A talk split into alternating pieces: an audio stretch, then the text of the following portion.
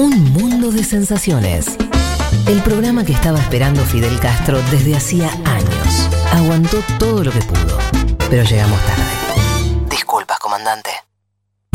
Panorama Internacional.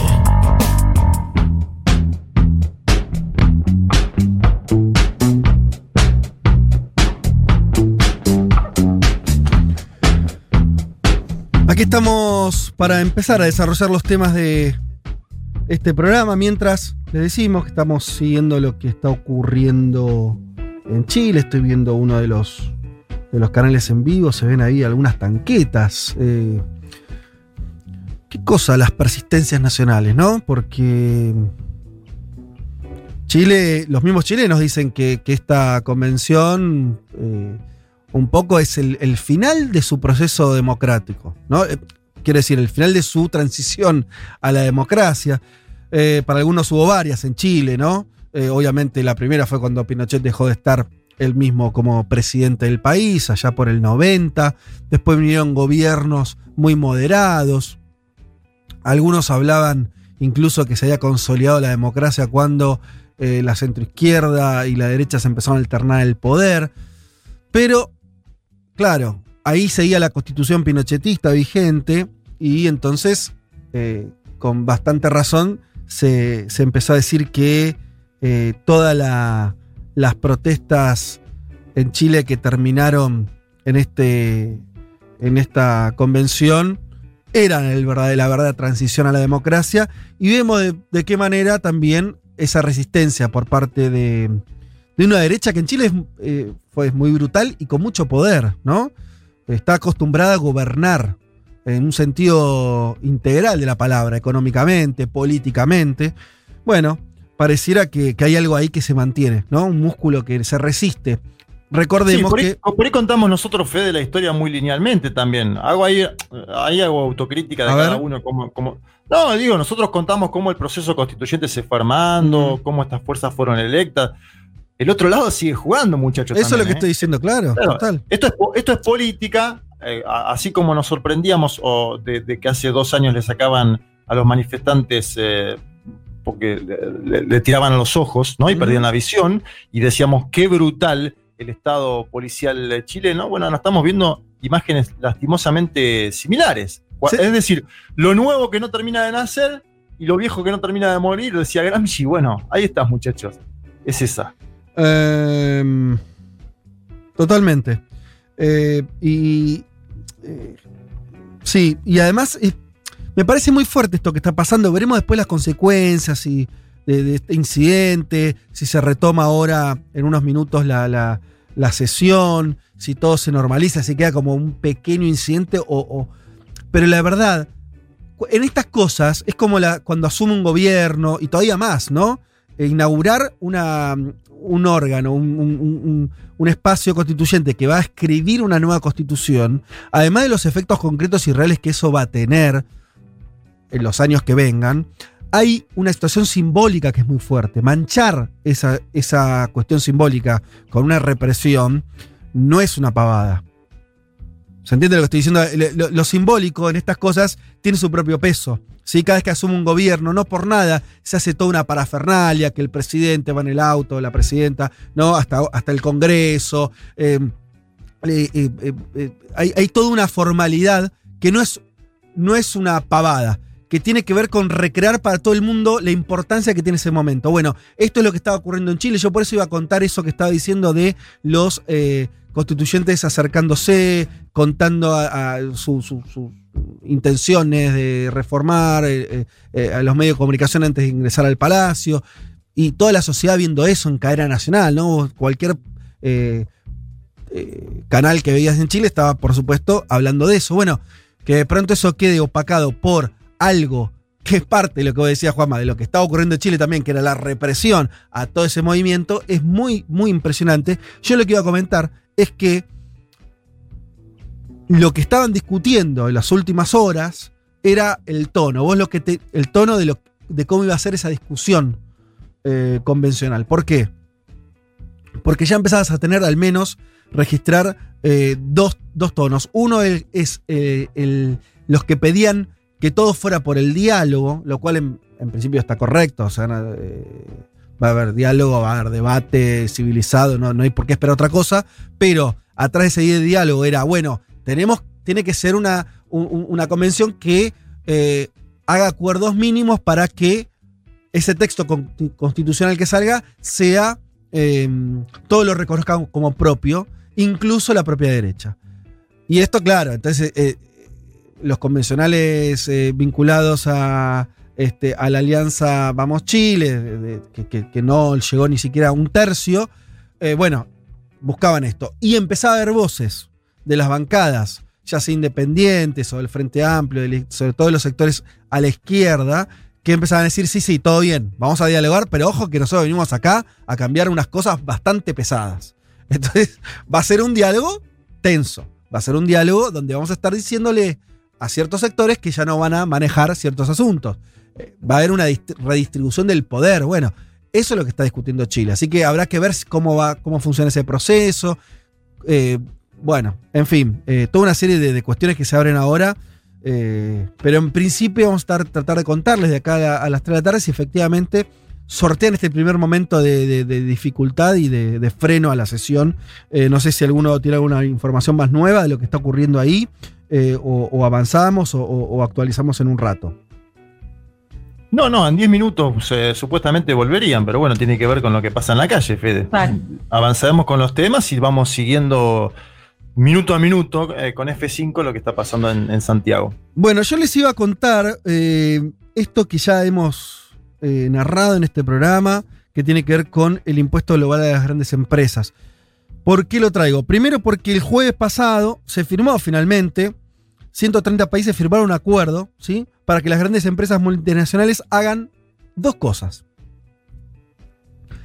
El, acuerdo de estos 100 130 países se fundamenta en dos pilares, ¿sí? Uno es que paguen impuestos ahí donde hacen negocios. Donde tienen mercado. Donde tienen mercados. Obviamente estamos hablando de multinacionales. Piensen, no sé, para decirlo lo más fácil sería pensar en Google, por decir una de las empresas, que eh, su mercado es el mundo, ¿sí? Está en todos los países. Por más que su sede, ¿sí? Sea en uno. Por lo tanto, el primer acuerdo es que estas grandes empresas paguen impuestos ahí donde hacen negocios, en, en sus mercados, más allá de donde tengan su sede o su casa matriz. Segundo punto, que va a existir un piso impositivo no menor al 15%, ¿sí? aunque esto todavía está en, en debate. O sea, la propuesta de mínima sería esto. Hay países, Argentina de hecho es uno de esos países, pero hay muchos más, y países más importantes también que Argentina, que piden que ese piso sea un poco mayor. Algunos hablan del 20, otros del 25%. O sea, que el mínimo im- imponible para las empresas, el, mínimo impositivo que, todo el mundo al final tendría que regir para estas grandes corporaciones, sea al menos el 15%. Algunos, de hecho, el propio Biden tiene una primera propuesta un poco más alta. Veremos si en estas negociaciones Estados Unidos sube la vara o no. O la mantiene en el 15. Pero ese sería el segundo punto. ¿sí? Es un acuerdo simple, claro, en principio, de estas dos cuestiones. ¿Dónde se hizo este acuerdo? Se hizo en el seno de la OCDE, ¿sí? la Organización para la Cooperación y el Desarrollo Económico. El próximo octubre de este año va a haber una reunión del G20, donde se va a avanzar en detalles de este acuerdo, que hay muchos todavía, hay muchas cosas por resolver de, estas de estos dos grandes pilares que yo le decía. La expectativa es que durante el 2022, o sea, durante el año que viene, se terminen de delinear estos acuerdos y entre en vigencia en términos fiscales, o sea, empieza a recaudar este impuesto en el 2023. No es algo como nos tiene acostumbrados los acuerdos internacionales a 20 años, a 10, la meta del milenio, que se acabe la pobreza no sé cuándo, que las emisiones de carbono en el 2050. No, no, no. Esto es algo de ejecución rápida, ¿sí? Se acuerda en lo que resta del 21 y el 22 y si este acuerdo prospera, en el 2023 será efectivo y los estados nacionales empezarán a cobrar impuestos que no cobraban. ¿sí? Em, los que primero van a estar dentro de este esquema van a ser empresas que facturan más de 20 mil millones de dólares anuales. Estamos hablando de grandes empresas. ¿sí?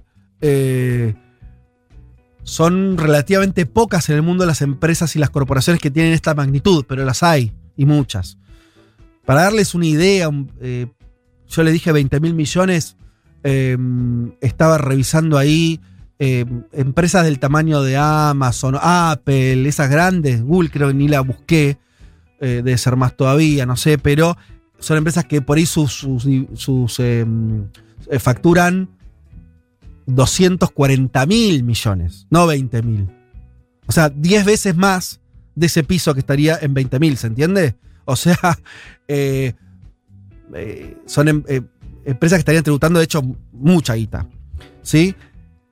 Pero en unos seis años, esto es parte de, ya de esa letra chica del acuerdo, en seis años alcanzarían a las empresas que facturan 10 mil, o sea, un escalón abajo, ¿sí? La mitad de lo que se pondría hoy como piso. O sea que hay una tendencia a que este impuesto mínimo global sea cada vez eh, efectivo sobre mayor cantidad de corporaciones. Em, las primeras que tendrían impacto serían, por supuesto, las empresas tecnológicas, que son las que suelen tener este tamaño de, de- de verdaderos gigantes. Las empresas farmacéuticas también suelen ser empresas multinacionales con enormes niveles de facturación. Hay que decir que dentro del acuerdo ya están dejando afuera algunas empresas que, eh, que por su tamaño también serían alcanzables, como mi- mineras, petroleras, esas no entrarían, ¿sí? Em, servicios financieros ya regulados, no los no regulados, pero ya regulados, bueno. O sea que no alcanza todo el mundo, ¿eh? Eh, a, a todas las áreas, sino que está enfocada tecnológicas, farmacéuticas también entrarían. Es interesante porque esto obviamente se está construyendo sobre un mundo en pandemia. Y si vos revisás a qué empresas la pandemia los benefició, o casualidad te encontrás que son las tecnológicas, ¿no? Claro. Y las farmacéuticas. Así que que el ojo esté puesto ahí no es nada inocente, ¿no? Eh, así que ahí ya empezamos a tener una lupa más grande de lo que era el gran título de, eh, de eh, impuesto global mínimo. ¿Cómo surgió la decisión? Eh, compañeros, obviamente ustedes intervengan cuando quieran o quieran agregar cosas. Yo voy a ir como yendo para un lugar, pero, pero abierto a que me interrumpan y, lo charlemos. Eh, Van a leer por todos lados ustedes que cuando. Porque esto se va a hablar mucho en los próximos días, semanas, meses. Que esto se logra después de largos años de eh, búsqueda de consensos, gran- muchos proyectos alre- alrededor de esto. Y es cierto en parte. Eso es verdad. Existían proyectos de hace mucho tiempo de cobro de un impuesto mínimo global. Algunos por asociaciones, por ONGs. Después lo empezaron a tomar algunos gobiernos, sobre todo gobiernos europeos. Pero obviamente que esto tiene que ver con la decisión de Estados Unidos, lo hemos contado ya acá. Acá la única cuestión, más que el gran consenso, para volviendo a lo de Chile, está muy lindo el diálogo. Ahora, el punto es quién toma la decisión, ¿no? Bueno, quién tiene el poder. Claramente Estados Unidos es el que tiene eh, el poder en, en- en- en la economía mundial. Eso, pay them more. Y eh, Lo necesitaba. es el que Una más, ese- una más. es el que decidió ir con esto a fondo. ¿sí? Rápido, sobre todo. Recordemos que el gobierno de Biden asumió en enero. ¿sí? Y en estos meses está dando cuenta de un montón de cambios muy importantes. Este es uno. Y para eso, primero, lo cerró internamente, después y lo impulsó en, en la OCDE y lo está llevando al, al G20. O sea, un impulso de la agenda internacional de Biden para que esto sea efectivamente algo que se concrete rápidamente. Y hay que decir aparte que de las 100 empresas más grandes del mundo, 57 son de los Estados Unidos de América, ¿no? 57. El segundo que viene es China. Yo acá esto me gusta este dato como para también eh, valorar el tema de la hegemonía mundial, el crecimiento chino. De las 100 más grandes, 57 son de capitales estadounidenses y 14 de China, ¿sí?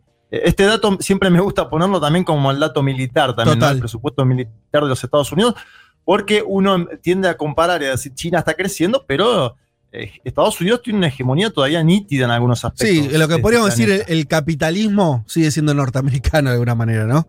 Eh, en un sentido de, de quiénes son los que tienen realmente la guita. Vos incorporabas la cuestión armamentística, por supuesto, fundamental. Eh, la moneda internacional sigue siendo el dólar. Claro, por supuesto, hay ciertas variables que son, son pesadas y está bien que, que eh, esto del número. De que hecho, mirá, estoy, estoy mirando. Uno es Apple, Estados Unidos. Sí. Tres es Microsoft, Estados Unidos. Cuatro es Amazon, Estados Unidos. Cinco, Al- Alphabet Inc., Estados Unidos. Google. Eh, séptima, Facebook. Octava, Tesla. Ahí empieza Alibaba, que es novena de China. Bueno, in- increíble, ¿no? La hegemonía dentro del top 10 también, Fede. No solo el top 100, el top 10. Bien, eh, buenísimo lo que, lo que traes para volver a ahondar en esta decisión. Yo les voy a traer un poco eh, la cocina de esto y, que creo que va a explicar muchas cosas.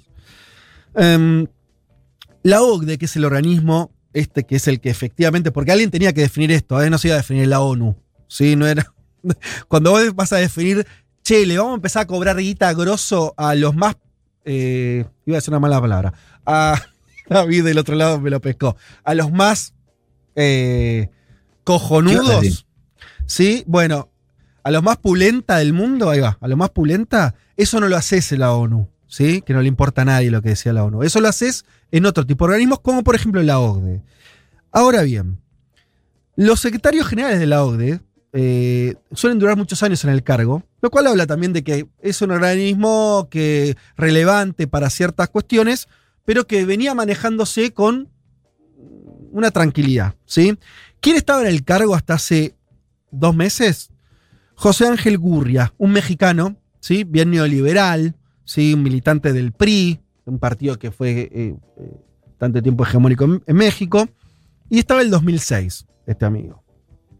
Hace un mes fue amablemente invitado a que, a que se vaya, ¿sí? Y fue reemplazado por eh, Matías Corman, un australiano, muy de- de- de- de- del sistema, si querés. Eh, lo de Corman pues, no tiene mucha importancia, pero a Corman se le dijo que estaría muy bien que nombre como asesor a James Rubin, ¿sí? ¿Quién es James Rubin? Bueno, es un demócrata muy relevante dentro de- de- del... del- de- además fue lo- lobista, pero fue parte del gobierno de Clinton, ¿sí? Un tipo muy metido en el sistema, ¿sí? Dentro de el, el- el- el, eh, el funcionariado demócrata. A través de James Rubin es donde Biden dice, bueno, voy a usar, y, y lo estoy siendo específico en esto, voy a usar a la OCDE como el organismo para implementar esto que yo quiero implementar, ¿sí? Entonces, cambia el secretario general, saca al mexicano, pone a este australiano, dentro del equipo del australiano pone a alguien de su riñón, como es este James Rubin, y a partir de eso ya enfila la cuestión. ¿Por qué me quedo tanto en la OCDE? ¿Por qué explico esto? Porque además la OCDE tiene su historia. La OCDE fue el organismo, en realidad el antecesor de la OCDE, pero bueno, no importa, que es el que instrumentó el Plan Marshall. O sea, es el mismo organismo que, después de la Segunda Guerra, fue utilizado y creado por Estados Unidos para decir, voy a poner una cantidad impresionante de recursos en Europa para desarrollarla, para contener el comunismo y para generar los 30 años gloriosos del capitalismo eh, mundial. Ni más ni menos. ¿Sí? Entonces, Biden hoy, 60 años después, hace lo mismo. ¿Sí? Y acá se empieza a ver lo que, al menos esta es mi lectura, lo estructural de lo que estamos viendo. ¿eh? Lo estructural. Em, recordemos, el plan Marshall en Europa, lo decía rápido, lo digo un poco más, este, con más sustancia, ¿sí? Fue un ducto enorme de recursos de un Estados Unidos que salió recontrapotente en la Segunda Guerra, superavitario, con la economía volando, con desarrollo tecnológico, con la bomba atómica, con 80 millones de cosas, a una Europa que había pasado por el nazismo, la guerra en su territorio, millones de muertos, destrucción económica, y dijo, no, bueno, freno. Vamos a poner una cantidad de recursos acá para desarrollar esta región, para terminar con la guerra y para construir el capitalismo del siglo XX, no solamente en Estados Unidos, sino también en Europa Occidental, ¿no? De ahí viene el, el desarrollo de vuelta de Alemania, de Reino Unido, de Francia, de Italia, las industrias, ¿sí? Y en una situación donde tenía además que contener a una Unión Soviética que también había salido victoriosa de, ese, de esa eh, contienda. De hecho, es la traducción económica de lo que después va a ser en términos políticos la famosa Guerra Fría. Pero bueno, la Guerra Fría se sustentó sobre un capitalismo muy vigoroso, que se construye en esos momentos y construye de esa manera, no de otra. ¿Por qué digo esto? Porque la normativa de cobrarle impuestos a estas empresas de una manera muy fuerte, se calcula que las, em, estas empresas de este tamaño van a tener que aportar entre el 20 y el 30% de su facturación, ¿sí? De sus ganancias, perdón, para el pago de estos impuestos. Estos impuestos van, no te digo que van a cambiar la cara del mundo, pero van a empezar a tener un efecto muy fuerte en algunas economías por varias razones. Primero porque incluso hay efecto va a tener países como Argentina, ¿eh? Eh, si estas empresas empiezan a tener que tributar en sus mercados, hay cálculos, incluso los más, más pesimistas, hablan de una elevación relevante las, eh, en, en el cobro de impuestos por parte de los estados nacionales. Por supuesto que los que más van a ganar son los que acabo de decir. No solo el propio Estados Unidos, sino también los países europeos, las economías fuertes. Pero esto también va a tener un efecto sobre las economías medianas, incluso las chicas. Los únicos que están diciendo esto no me conviene claramente es, son los famosos paraísos eh, fiscales, son las guaridas fiscales, eh, son también eh, Irlanda también entra dentro de esta lista porque, por ejemplo, el, juego de Irlanda en los últimos años fue poner impuestos muy bajos para que se radiquen ahí las sedes, las casas matrices de empresas de gran tamaño, muchas de ellas tecnológicas. Y este, entonces para Irlanda estaba muy bien porque a pesar de cobrarle muy poquito impuesto, tenían, atraían inversiones, pero bueno, el mundo dejaba de cobrar una cantidad de impuestos impresionante todo esto, si esto termina bien, si esto termina con esta contundencia que parece tener ahora, va a dificultar mucho, muchísimo estas situaciones, porque va a haber un piso ¿sí? que todos van a tener que cobrar, incluso Irlanda. Uruguay es un país que está en contra de esto también, lo tenemos mucho más cerca, porque sabemos, Uruguay también es un poco un, semi-paraíso da, da algunas facilidades, digamos. Sí, digamos, es un paraíso fiscal. ¿sí? Eh, y esto también se le va a complicar. De hecho, si vos lees los diarios en Uruguay, están preocupados los uruguayos con esto. Pero no es el caso de la mayoría de los países. Em, entonces hay acá toda una, estrategia. Yo hubiera querido tener algunos minutos más para contarles, pero tal vez eh, no lo podamos hacer. Lo dejaré para más adelante. Pero me parece que em, esto que estamos viendo es una respuesta muy potente por parte de Biden, de la nueva, del nuevo gobierno de Estados Unidos.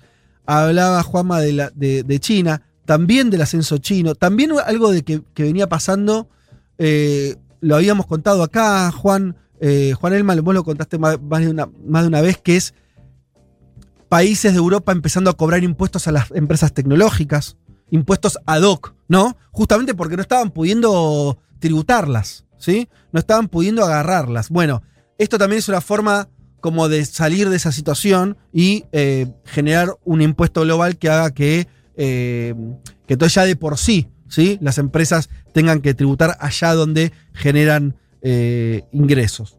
O sea que es un cambio bastante grueso. Y termino con algo. Me parece que esto está... La pregunta es, ¿por qué hace esto Biden? Bueno, pues me parece que empieza a haber una lectura de parte del Partido Demócrata, y no solo, que es que los estados, y esto tiene que ver para mí mucho con la pandemia, los estados tienen que tener más poder. Esto no es necesariamente porque son progres, sino porque yo nombraba a China y su partido comunista. Vos tenés a China ascendiendo económicamente y una China que asciende con un control político muy claro. Las empresas multinacionales, las empresas, las grandes empresas chinas de las que vos hablabas, eh, Juanma, que son parte de ese primer eh, listón de 100 grandes empresas, están controladas por el Partido Comunista serán empresas privadas chinas, pero están a tiro de gracia de lo que decía el Partido Comunista.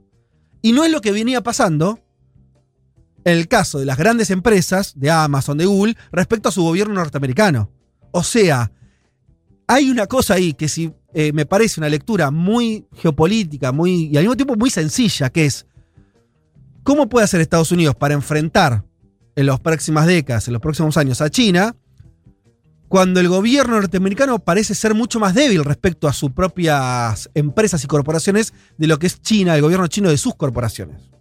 ¿Se entiende lo que estoy diciendo? O sea, me parece que eso, no sé si está muy dicho, pero es recontra claro. Que hay un problema de poder. Jack, Ma, por ejemplo, está afiliado compulsivamente, no creo que él haya querido, pero está afiliado al Partido Comunista Chino, Jack Ma.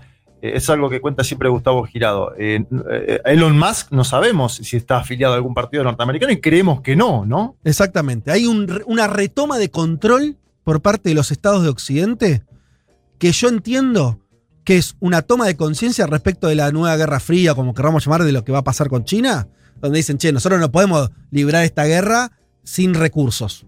Necesitamos recursos. Y los recursos, ¿quién tienen? Las grandes empresas. Así de claro.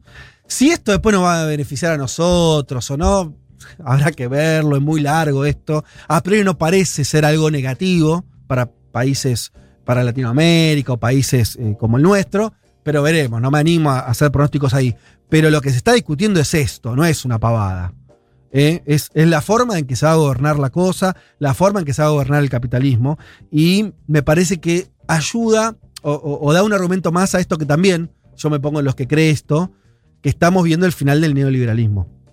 Estamos viéndolo morir, se está terminando. Lo que vendrá no sé si va a ser mejor, difícil que sea peor, aunque bueno, pero se está terminando la lógica de los últimos 40 años ¿eh? y está empezando otra distinta que no tiene nada que ver.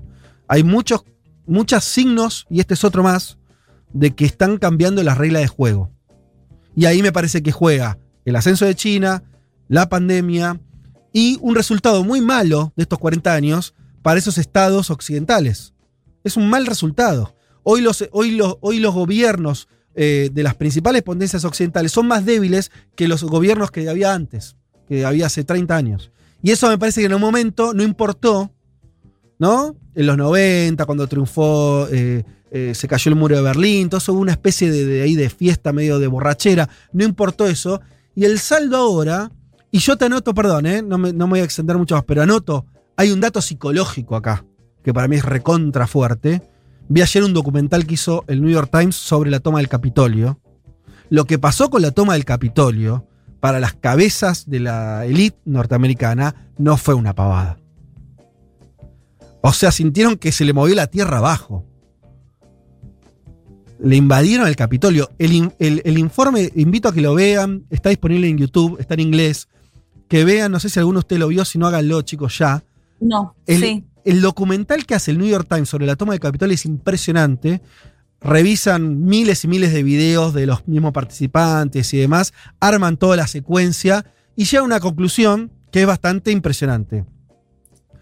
Que Trump dirigió la movida, mm. en términos discursivos al menos, y que lejos de ser una turba iracunda de trampistas chiflados, de, del flaco con el, con el corno ese y demás, había no menos de tres o cuatro organizaciones paramilitares de ultraderecha que coordinaron el ataque, que se dieron órdenes entre sí, que, que, encontraron la manera de entrar por creo que seis u ocho lugares distintos al edificio, eh, que frenaron y aceleraron la arremetida, ¿sí? O sea, y no estamos hablando, con el mayor de los respetos, de Guatemala, estamos hablando de Estados Unidos.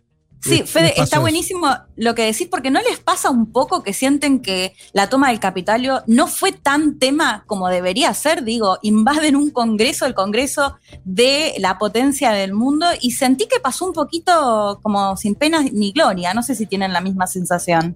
Bueno, yo eh, lo que te estoy contando es un poco que me parece que no. O sea, por ahí por, por, eh, por arriba parece esto que vos decís, pero cuando ves cuando tratás de entender por qué Biden es un gobierno que parecía que iba a ser un gobierno más, un gobierno tibión, y vos ves que es un gobierno que está yendo, está poniendo quinta. Sí. Alguna de las explicaciones de por qué está haciendo eso, para mí están también ahí. ¿Se entiende? O sea, en parte consecuencia de lo que pasó en enero. Sí. Sí. Me parece que hay una lectura de que llegaron a un punto, ¿no? Como tocar tocaron fondo. ¿Sí? Claro. y que sí, y que seguían con ese laissez y me parece que se les podía complicar todo el esquema de poder, en alguna, de alguna medida. Eh, no porque el poder lo vaya a tomar el tipo con cuernos, ¿entiende? Sino por la imagen de destrucción de poder real de Estados Unidos. No se pueden dar ese lujo. O sea, o por lo menos no puedes hacer eso y decir en serio que vas a pelearle la hegemonía china. O sea, o una o la otra.